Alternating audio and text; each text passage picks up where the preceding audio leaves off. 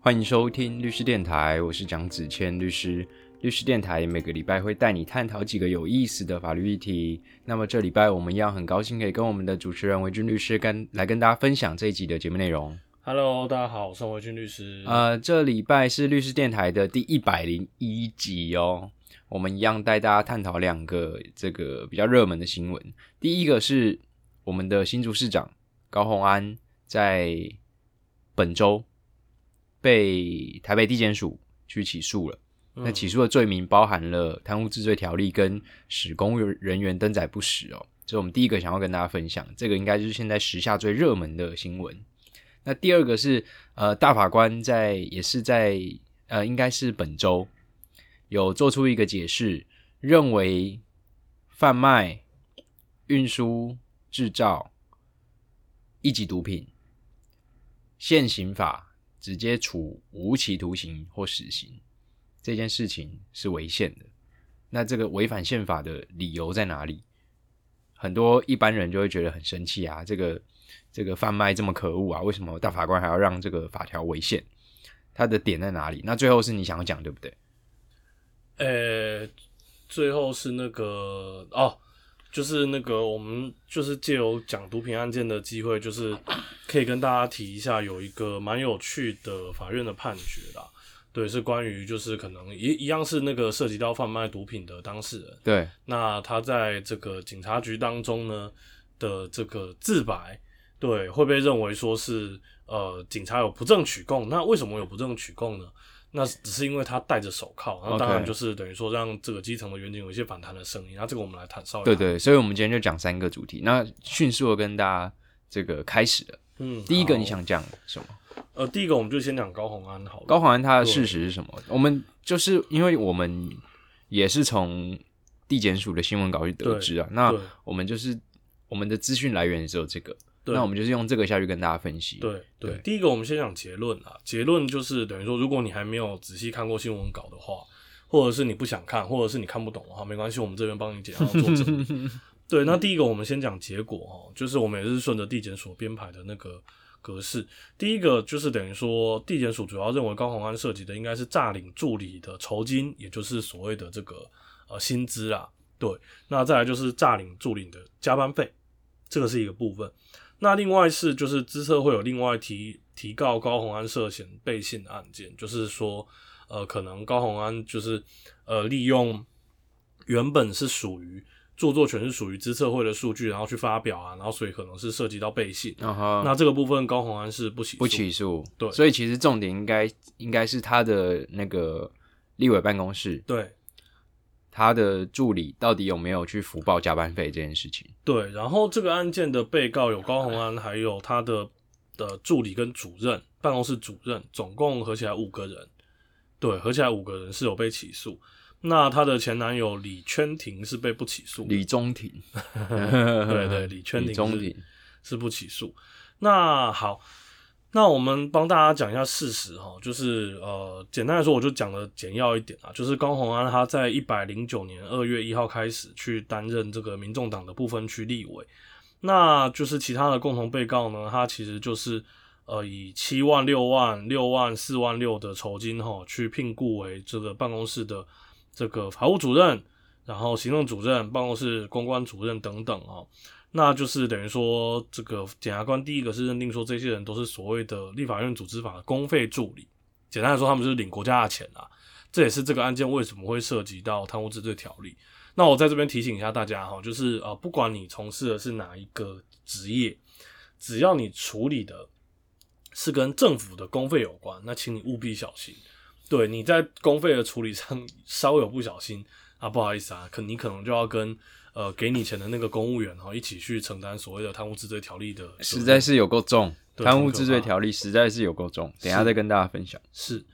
那再来就是说，检察官认定哈，其实呃，立法院有一个预算是做所谓的这个问政相关业务的工作计划，它确实是有编所谓的公费助理经费。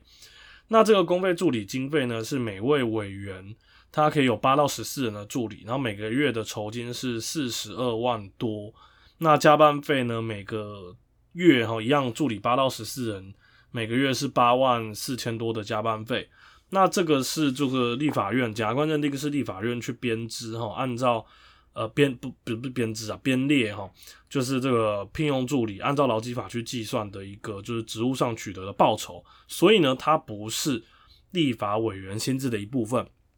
它也不是这个呃对于立委本人的补贴。我简单来说，就是你当立委，国家每年会给你每个月给你大约四十万的钱，让你去请助理啊。嗯，是不是这样说？对，没错，因为等于说检察官在这边，他其实想要告诉大家的是说，这个钱不是你高鸿安可以随便动用的。OK，他是他是要有依据啊，你的依据就是说你要请助理的这个实际的作为，你才有办法去请领这个这个钱嘛。对那、你请助理要做的事情，要是跟你立委相关的事情啊。对，那再讲白一点，就是说他不能拿来私用啦。那但是，实际上地检署就认定说呢，这个呃高鸿安哈是明知这个公费助理的经费，他其实是就是等于说不能拿来做私用哦。那就是呃也知道哈，他其实另外也有呃一笔立法院编列的经费，他是可以去做呃他自己的这个个人使用哦哦。那而且他还有就是这个呃，就是比如说薪水这些有的没的。那总而言之呢，他实际上就是呃，按照递减的编列啦，那大家也是新闻报道的哈。就是简单来说，他把这些助理的这个数额有虚填，对，等于每个人每个月实际上填出去的就是低薪高报嗯，嗯对，有点类似我们民间讲的低薪高报的状况。那但是实际上呢，他把这些就是所谓的这个支领的这个酬酬劳哈，还有加班费哈，就是用所谓的我们讲说，哎、类似回捐的方式，回捐的方式，然后变成一个就是呃，他们所谓的的缴回的总金额，看起来好像是大概呃，呃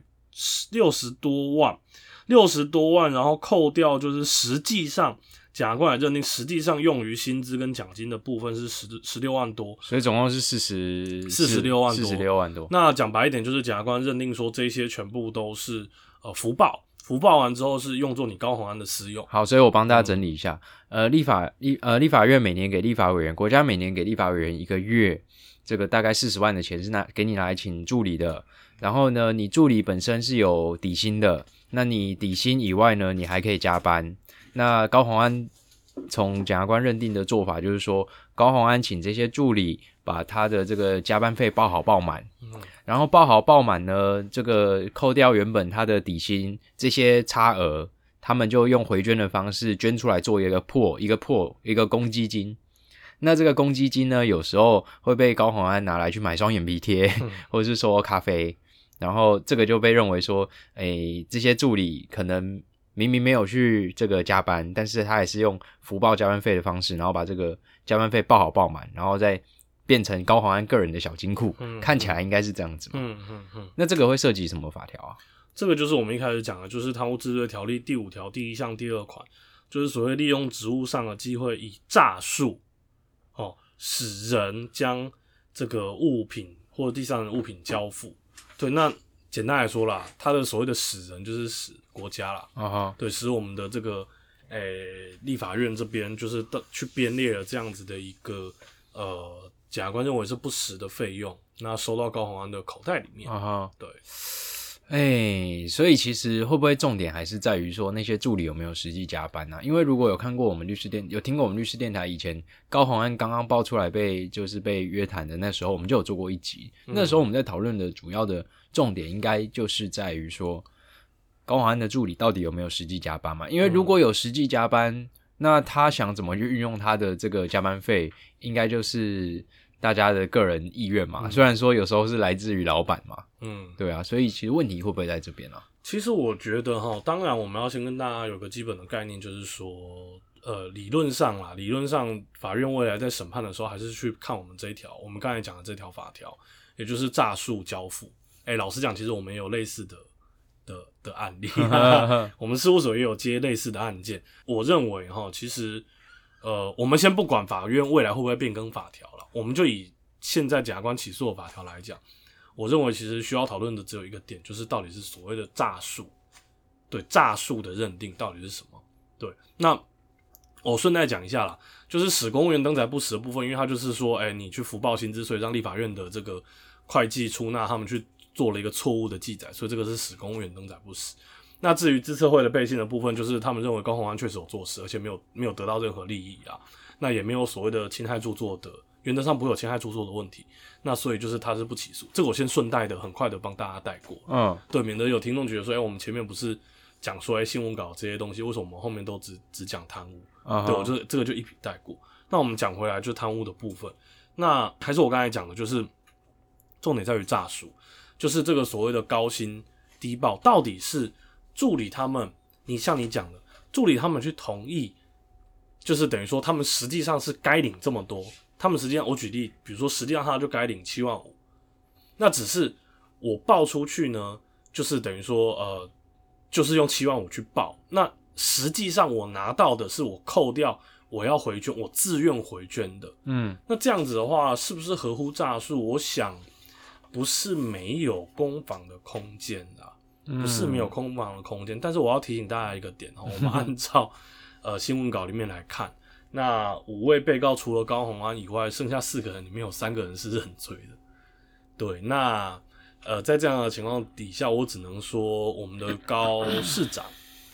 现在可能未来进到法院的一审，我觉得是一个大哦逆风的。有没有另外一个可能？因为我刚我刚我在看那些底下的这个留言，然后有人就说，他们除了编制内的这个助理以外啊，其实他们还会找一些编制外的助理。那编制外助理就是有些助理他是负责跑红白场的，你知道吗？嗯，或是负责跑黎明活动的。那这些似乎不会出现在他们立法委员正式的编制上。嗯但是有没有可能高华安有就是请这些助理所谓回捐他们的加班费，然后用于支出他这些跑红白场的助理？那这个算不算是一个施用诈术？我觉得也是蛮值得去讨论的，因为他也也所谓的没有，就是后来也没有说被他自己拿去。比如说做双眼皮贴，或是买咖啡之类的，嗯他是还是用于他不是在编制内的助理，我觉得这个也是蛮，也是蛮感觉就是制度的问题，诶。对，因为我想，如果有在关注类似的法律新闻的听众，其实也知道说，有很多的议员，对，就是地方议员，然后或者是立委，其实都有因为类似的状况被法院呃羁押，然后被地检署起诉，甚至是被法院判刑。其实有很多类似的状况。那老实讲，其实我觉得归根究底啊，很多时候类似这种贪污的状况，很多时候我觉得是一种便宜形式。你觉得高鸿安缺那四十？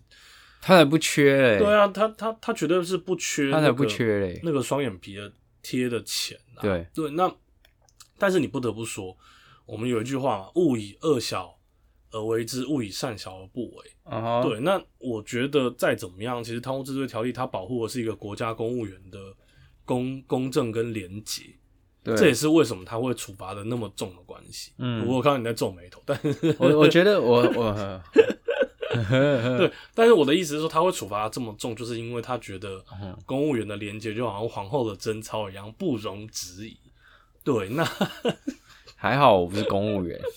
哎、哎你你如果对不对？还好我不是公务员，我也不接政府标案，哦，对啦，我不是那个云豹能源，哎、你这个又开始了你这个有点危险。对啊有点危险有点危险对。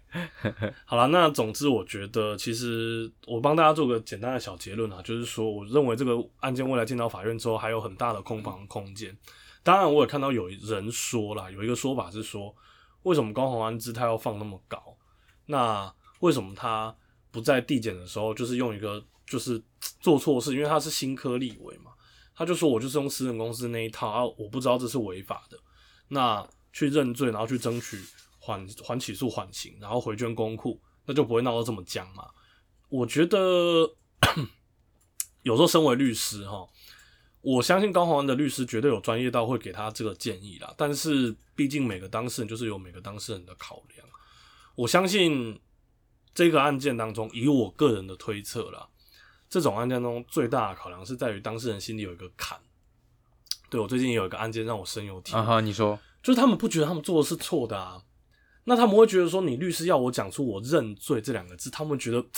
我我无法接受。他可能这辈子都会误屌嘞，就是他他对会过不了他的那一关。对，所以有很多时候我们当事人会劝，我们会劝当事人说，哎、啊你就认罪，然后我们就缓刑啊。哎、我还真的以前在诉讼辅导科碰过，来跟我说他要上诉，被判缓刑，我就跟他说你这个缓刑怎么样怎么样，他说不行，我认为这是我的清白。对，我认为这是我一生的清白，我认为这是我的污点，我连缓刑都不接受，我要上诉。啊哈，对，所以可以理解啊，可以理解我觉得每个人有每个人的的考量啊，所以我不会说高宏安的。我看到有些人说高宏安律师很脓包，或者是什么高宏安就是很自傲，或者干嘛。我觉得不能这样子讲。啊哈，你想，你如果是高宏安，假设你要揣摩他的想法，你才能理解说他为什么今天姿态要就是比较坚定一点嘛。比如说我是高宏安，比如说我我以前在私人企业干了十年，然后 就要选上立委了。然后选上立委之后，我的那个我的会计办公室做账那个人是以前跟那个以前前立委也有帮过其他立委做过账，然后其他立委都没出过事哦。然后他过来跟我说：“没有啊，其他立委就这样做的啊。” 然后他就说：“哦，没有啊，你就是把它报好报满啊，啊，报好报满那些多出来的钱，你再用作你不是在编制内的助理去支出嘛。”然后高宏安可能就是贪小便宜的心态，比如说他有去买双眼皮贴，然后他就说：“哦，这个就先可能先先从那里面出，然后我再回填回去。”嗯私人企业很多是这样做的，嗯所以但是有时候国家就是你领国家钱，就是受到比较高严高高强度的这个规范啊。嗯对啊，这个还有待讨论啊。嗯对啊，可是我蛮好奇，就是他们有有没有特别把这个呃助理回捐的这个加班费用于其他不是编制内助理的支出？其实我蛮蛮好奇这一点。嗯。嗯，可是因为你说他，你你说他用于一些跑地方，可是他是不分区哎、啊哈所以对啊，不分区的话会有这样子的需求吗？我其实也也不是很确定。哦，也是哦。对如果是区域立委，可能就有这些需求。对，我觉得总之我还蛮期待的啦，我还蛮期待就是高宏安的律师会是哪一位大律师来负责出马。啊八成这种案件就是前检察官、前法官之类的啦，大概 OK 沦落不到我们。人不能妄自菲薄啊，对不哦对？你看我们最近接那么多共谍案，哦，哎，你怎么不小心讲出来？还好吧？这不是这不是侦查秘密事项，我们又变成共谍我。们是共谍所。没有啊，有一些人是对，有一些人是黑的，有一些人是白的，但是即使是黑的，我们还是要为他主张程程序上的利益嘛。然后就跟那个八尺门辩护人里面那个笑话，哦，就是他们不是讲个笑话嘛，嗯，就是法官先讲那笑话，法官说这个无无罪罪推定然后检察官就说侦查不公开，律师就说、律师伦理，然后这时候迟到的被告冲进来，他就说我是清白的，我是被冤枉 我是被冤枉的对，这就是也是一个笑话，大家反着看这个笑话。哎、我八尺门看完了，你看完了，你要跟大家分享吗？我觉得没有，我觉得我们就时间关系讲讲简单一点。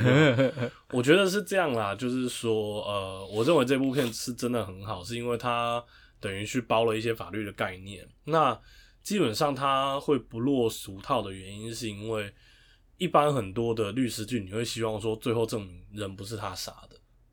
对，嗯你会希望就是 去律师去往这个方向做，可是实际上我们的工作就跟剧里面一样，我们的当事人真的真的大概都是应该是八成啦，八成九成以上都是真的有去做错的事情。那可是即使是他有做错的事情，那是不是就该遭到这样子的法律的评价？那当然就是我们去努力了，就好像八尺门里面那个就是李明顺饰演的那个童宝驹他去做的事情。对，即使他真的有杀人，那我们还是会在呃合法的范围当当中去帮他争取他的权利。，呃对啊，有时候当律师你会去想象，就是说，哎、我们帮他做这些这么多事情，结果还是没改变啊。就是比如说，像剧里面那个那个印尼的被告，他还是有把他们一家人杀掉啊，只是说他们在争执的是那个小婴儿溺水到底是是不是故意的，还是过失的嘛。嗯那其实这个也不妨碍到他把那个男主人跟女主人杀死的事实啊。嗯所以，如果把男主人、女主人杀死的事实就已经足够让他成为这个死刑犯的话，那争执这个婴儿到底是不是过失致死，到底有什么实际上的意义？这是我们常常做律师会问自己的嘛。嗯但是有时候还是有争取的必要啦。嗯，对啊，所以我觉得有时候我们会看到新闻下面有很多网友在留言骂律师，说怎么连这种话都讲得出来？啊哈啊，，有时候我们真的是没别的方法，我们只能去 有时候律师有他苦衷啦。对 对，有可能是当事人要求了，或者是我们真的没有别的办法，我们总不能进去然后举白旗投降吧？对啊，那大家就不要请律师了。对，对，好，OK，这是我们第一个，你有什么要补充的吗？诶、没有，我们在帮大家追踪后续啦。对，对因为今天其实讲的也很浅，嗯，对啊。但我跟最后再跟大家补充啦，高洪安已经错过了他这个认罪的黄金时机了，所以我猜他就打到底了。因为侦查呃审判侦查审判中自白，依照贪污治罪条例是可以减刑的嗯，哦。然后再加上如果你的不法利得有小于五万元的话，也是可以减刑的。嗯那高洪安显然不符合后者，所以他要减刑的唯一方法就是依照前者，或是说进到法院，法官最后用五十九条帮他减刑嘛。嗯那所以呃，看起来他侦查中没有自白，所以他错过那个黄金时机了。嗯，所以这个案子他一定会打打到底。我是他律师，我也建议他打到底了，对啊，没有别条路，没有别条路了。嗯对啊，所以就拭目以待。对，嗯那第二个，第二个你想要讲那个大法官解释，嗯，我们就先讲大法官，大法官解释，那我讲好了。好大法官解释啊，在这个礼拜啊，正式的去把这个毒品危害防治条例第四条第一项有关于这个运输、贩卖、制造，我记得还有一个呃，这个第一级毒品，海洛因啊、吗啡、鸦片等等的这个贩卖第一级毒品罪，大法官认为说这一条罪啊，它的法定刑是死刑或无期徒刑，太重了，嗯太重了，导致呢，实务上法官呢不得不昧着良心，帮一些很情节轻微的被告用刑法第五十九条去减刑这件事情，导致这个个案过苛、过过于严苛这件事情，嗯在这个范围内是违宪。你怎么看这件事情？嗯，我觉得啦，如果按照这个逻辑哈，我们目前接的案件，既然你刚才讲的那个跟共谍有关的案件，其实很多我们的军事刑法里面的案件也都是死刑或无期徒刑。死刑或无期徒刑，其实它最大的问题会在于说，应该说大法官认为最大的问题会在于说，它其实限缩了法官能够量刑的权利。因为，比如说你如果是以杀人来看的话，杀人他至少还有一个有期十年以上有期徒刑可以来做量刑的选择。可是死刑或无期徒刑原则上就只有二选一啊，死刑当然不用讲。那即使无期徒刑，很多法官也会认为说，我用无期徒刑来减，都还是太重，因为可能这个一级毒品，可能真的就是就是因为我们刚才讲制造、运输跟贩卖嘛，对。那你说制造的话，他不可能不知道他制造的是什么。嗯，那运输呃，可能就一半一半，贩卖也是一半。运输是一半一半啊，因为那个柯总招他儿子不是因为这样不起诉吗？哎、嘿嘿你这个 那贩贩卖就是比较可能是真的比较多轻微的案件啦。对对对，那我觉得运输也不一定，因为有时候运输其实，比如说像是你帮人家收包裹，啊对，就是我们的 对，就是诶、我觉得很有可能都会，我们讲四个字就是误触法网，对啊哈，那就是虽然讲起来很多时候，当然人人都会讲这样子说我是不小心啊，可是有些人真的就是不小心的。可是那在这样子的状况底下，他去适用到这个死刑或是无期徒刑的这个案例，老实讲啊，很多法官会觉得还是太重了。那因此这一次的这个释宪的案件当中，也有部分的呃申申请人是法官，对法官认为就是这个案这个条例本身有违宪的疑虑，所以就跟这个对呃宪法法庭来申请这个宪法法庭的判决。其实这个这个这个宪判制的这个判决其实蛮有趣的，嗯。它总共吸引了差不多 两千多个人去申请诶，嗯，而且绝大部分都是呃贩卖这个毒品，然后现在在坐牢的这些受刑人，他们一听到风声就马上自己写状去申请了。是。所以说三折肱而成良医，那那是真的。对，有些受刑人呢还蛮蛮了解法律的，是。他们以以以里面的同学都会互相分享嘛。是。然后这可是这一次大法官只特别挑出了大概七个个案，我觉得得七个吧，就个位数的个案，去让他们可以去享受大法官认为说应该呃这个毒品条例第四条第一项这个太过严苛，所以可以减刑二分之一的这个优惠。只有个案可以享受了，结果其他的两千多件的个案都被算是打枪了，算是用程序的方式就不受理了。只是说这件事情还蛮 tricky 的，对不对？蛮吊诡的，对不对？其实根本上就是说，因为大法官不想让 两千多件的案件涌入，或者甚至更多啦，甚至更多的案件涌入那个法院去做所谓的这个呃，应该算是非常上诉了。对啊，我跟大家分享，就是如果一旦大法官认为说这两千多件的个案都可以这个依照这个判决的意旨啊去减刑的话，那会发生一件很恐怖的事情，就是这两千多件的案子啊。过了大法官这道门以后，啊他会让这个检察官用非常上诉的方式去为这个被告当初在判这个被告并没有适用这个最新的这个大法官的判决这件事情，然后去上诉到最高法院。嗯，所以最高法院就会被所有触犯毒品条例四条第一项前段的被告的案子去淹没，就两千多件案子淹没。但是呢，从这件事情可以看得出来啊，大法官。在他的那个宪判制的判决里面，并没有写到这一段。嗯，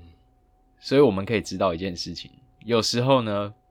法官写在那个书面里面的，不一定是他真正在想的。是这个实在是，嗯，感受很深啊。是啦，不过我们也必须说，制度上，我觉得宪法法庭也不能当做第四审啊。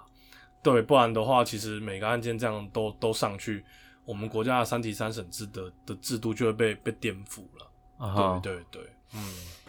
那有些人就会觉得说啊，可是那个贩卖毒品就真的是蛮可恶啦。可是从大法官挑出的这几个个案，看起来是真的蛮可怜的，因为他的可能是有些人是呃，她男朋友原本在卖，结果这个女朋友就是因为男朋友出门，所以他就帮忙去这个去把毒品交付给对方，然后收了这个钱。那他一样好像是对价都是一千块而已，可是他却面临了十五年。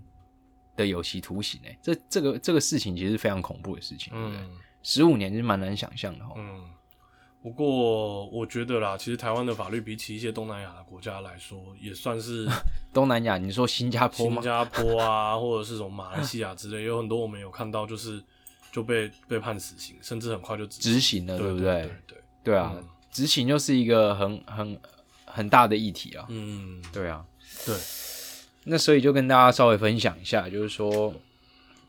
毒品贩卖一级毒品，情节轻微，个案量刑过科，于此范围内是违宪的。嗯，这个以后的案子，律师又有这个发挥的空间了，对不对？对。那最后一个是你想讲的，对，最后一个我们就讲快一点了，就是说最近哦，我记得好像是台南的地方法院的判决了。对，那台南地方法院呢，就是。呃，针对一个也是涉及到毒品的案件哦，那他去做了一个我们一般人其实比较难想象的，但是实际上按照法律的道理来说，却是我觉得还算正确的一个判决。那这个判决大概是这样哈，就是说他认为呢，这个诶，虽然这个被告他在警局的时候有承认他确实是有卖那个这个做违反。呃，毒品条例应该也是贩毒了，我记得没错的话，应该也是贩毒的这样子一个罪行。但是呢，法官认为说，哎，这个人做笔录的时候，怎么都一直戴着手铐呢？太妙了。对，其实是他的律师辩辩护的，这个律师也是蛮蛮那个。我相信这个律师也许对于这个这样子的抗辩会成功，也许他自己都感到蛮惊喜、蛮不可思议的。就是说，法官认为你全程都戴着手铐，然后你都没有反抗。所以显然你的自由意志已经受到压迫。诶，那因此是这样吗？就是我们呃，就好像我们八尺门里面也讲到嘛，他所谓的排除证据能力，跟大家讲一下，证据能力，证据它有分成两种，第一种叫证据能力，是他能不能当做法院判决的一个呃基础的资格。嗯，换句话说，如果他没有证据能力，是法院你要在法官你要在想象这个东西不存在的状况之下。对，来去做判决。那如果这个东西被排除掉了之后，那我们才讲证据排除嘛。排除掉了之后，你认为法官认为证据不足，你就要判无罪。对，那证明证据，另外一种叫做证据力或证明力，指的是说这个证据可以当做他有这样的资格来给法官看了之后，法官认为这个证据能不能去证明事实的问题。对，这两个不是同一件事。跟大家用一个比较白话的方式去思考啊，大家很喜欢说啊，法官就自由心证。嗯，法官就是他都是自由新政，讲的自由新政很像变成一个贬义词，但事实上不是啦。诶，法院刑事诉讼法还真的有规定有自由新政，法官可以自由新政的前提是什么？他的这些素材、他的材料、他这些证据，都必须以具有证据能力作为前提，法官才能把这些有证据能力的证据拿来做自由行政的认定。嗯，所以其实证据有没有证据能力蛮重要那回到你刚刚说的，今天被告的自白或被告的供述、被告的说法，他到底有没有证据能力，取决于他在做笔录的当下，他的这个精神上有没有受到压制，对不对？或是受到胁迫或受到诈欺，对不对？但是法官明显认为说戴戴手铐做笔录这件事情是呃在违反他被告的自由意志而为陈述的嘛？嗯，我觉得比较难想象啊，因为我们多少都有，呃，或多或少了。我觉得有办过刑事案件的律师，或多或少都去试图争争执过这个所谓的不正讯问，但是其实成功的几率并不高。对，并不高。对，并不高，因为呃，有时候其实法官也会比较站在侦查机关、警察机关的立场去想说，那他可能只是语气稍微硬了一点，也没有到所谓的不正讯问的程度。对，对，那我觉得这个案件之所以会这么特殊，就是法官用了一个算是蛮少见的观点啦，蛮少见，但是你不能说他在法律上是错的观点，就是他对于这个所谓的不正讯问是做了一个比较有利于被告的解释。对，我觉得，我觉得是有利于被告的解释，就是等于说他他只单纯凭着有戴手铐这一点，就去认定说他的自由意志有受到压迫。我老实讲，我觉得这个应该会在二审会受到挑战、啊。对啊，这个一定会受到挑战啊！因为我们记不记得我们上个礼拜说的，我们在就是批评法务部的时候，我的我的说法是什么？不能以这个有主张大麻无害论，就等于说他有引诱适用大麻嘛，嗯引引诱别人适用大麻嘛。那回到今天这个个案，就是你也不要陷入那个若 P 则 Q 的那个思维的陷阱。不是有戴着手铐就是压制自由意志、欸，那我们还是不是还要看说警察讯问的态度是不是出于和缓，是出于恳切，或者是说他当下有我是警察的律师我会这样讲，我是说他我是检察官我会这样讲，比如说他当下就是有展现出要攻击这个讯问帮他做笔录的笔录人的这个想法，所以我们才要用这个方式，或者说他在陪侦的时候，他律师有到场。其实这些因素加起来，才会是等于说被告在做这个笔录，他的自白到底具不具有这个自由意志下所做，不是只有说，哎，你戴手铐，然后就是没有自由意志，所以还是要综合其他一切的因素了。不过为什么我会讲说，其实法律上是正确的？就是你如果很严格的操作所谓的有疑利于被告，所谓的检察官要负举证责任，那老实讲，其实法官会做出这样子的认定，你不能说他是错的啦。那但是 你既然一审这样子做了，我想二审的检察官应该不会坐着等，就是二审的法院去撤销，因为他应该会在做对这一块去做一些举证跟攻防。了解。嗯，所以你有遇过被告在做笔录的时候，他的手是上铐的吗？老实讲，还真的没有，但是脚是有，我是有看看过脚被铐住的。我也有看过脚被铐住，但是手没有。哎、那以后我们脚被铐住，我们也去 争执一哎下证据能力。不是，那你要这个这个判决，如果被高院、被最高法院维持，我们才有那个、啊、才有着力。哦不会啊，你可以当那个就被人家当判例的那个判例，哦，你可以成为那个开开路先锋 pioneer。有时候我们这样子就会被法官酸了。大律师，你确定你要确定要这样？主张？对，你确定要这样主张？好啊。我跟大家分享一个小故事。嗯以前呢、在那个刑求还很盛、还很盛行的警察刑求被告还很盛行的年代，就是有律师发明出个妙招啊，就是被告前面都不认罪，然后呢，律师到场以后，律师就说：“来，先暂停讯问一下。”然后那个录音录影就关掉了，然后他就让被告去上厕所，然后上完厕所回来，被告马上认罪了。然后结果之后被起诉，在审判中，律师又主张说，他那段关掉录影的期间，他被刑求，然后刑求完，他就被告就认罪了。是这个虽然是不太好示范，但是 似乎也产生它的效果。只要跟大家说，只要是被告经过刑求而得到的自白，是一律是没有证据能力的。嗯，我还真的有做过这个这个，这个对，我们就主张说录影不连续，然后在录影不连续被刑求，被 被恐吓，对，被胁迫，对我们真的有这样主张过。这是什么啊？这是那个诶、疯狗疯狗拳。诶、反正总而言之，后来的结果是法院真的法官真的有把那段录影调出来，然后真的有一段看起来就是没有声音。哦，对啊，可是就是老实讲，你要是问我的话，我会觉得那看起来就是，录影设备坏了。不是啦，就是警察在跟被告对他的笔录啦，哦所以他有点类似，就是就是有点类似自己自言自语，就在对那个那个话，哦所以当然会没有声音啊，但是不不不代表就是被剪接啊哦，对啊，对所以，哎，只能说，哎，法律就是这样嘛。是对啊，大家就是尽量求一个求一个求一个圆嘛，不然靠腰这是什么？这是什么？这是什么结论、啊？嗯 求一个圆到底是什么？就缘分还未到，所以你被判有罪。对嗯，不可能，大家来听律师电台是得到这个结论吧？是求一个圆这样。嗯所以今天律师电台大概花三十六分钟的时间跟大家分享，就是几个几个有意思的法律议题嘛。是那高红案这件事情，我们就答应大家，也会帮大家继续追踪啦。对对，那之后刑事庭在开庭的时候，事实上是公开审理的、哦。那之后新闻应该慢慢出来啊。嗯对，那最后你想跟大家补充什么吗？嗯，没有。基本上没有了。不过要是有机会的话，我是也是蛮想挑战像高洪安这种案子。OK 只是对，可能啦，下次啦，有一些小咖对不认罪的助理之类的，嗯，好，没问题。那如果这个听众对于我们节目有任何想要发问的地方呢，欢迎到我们单集节目下方的连接有一个表单，大家都可以欢迎去填写。那律师电台我们就下礼拜见喽。OK，大家再见。律师电台一周法律动态跟你说明白，好，大家再见，拜拜，拜拜。拜。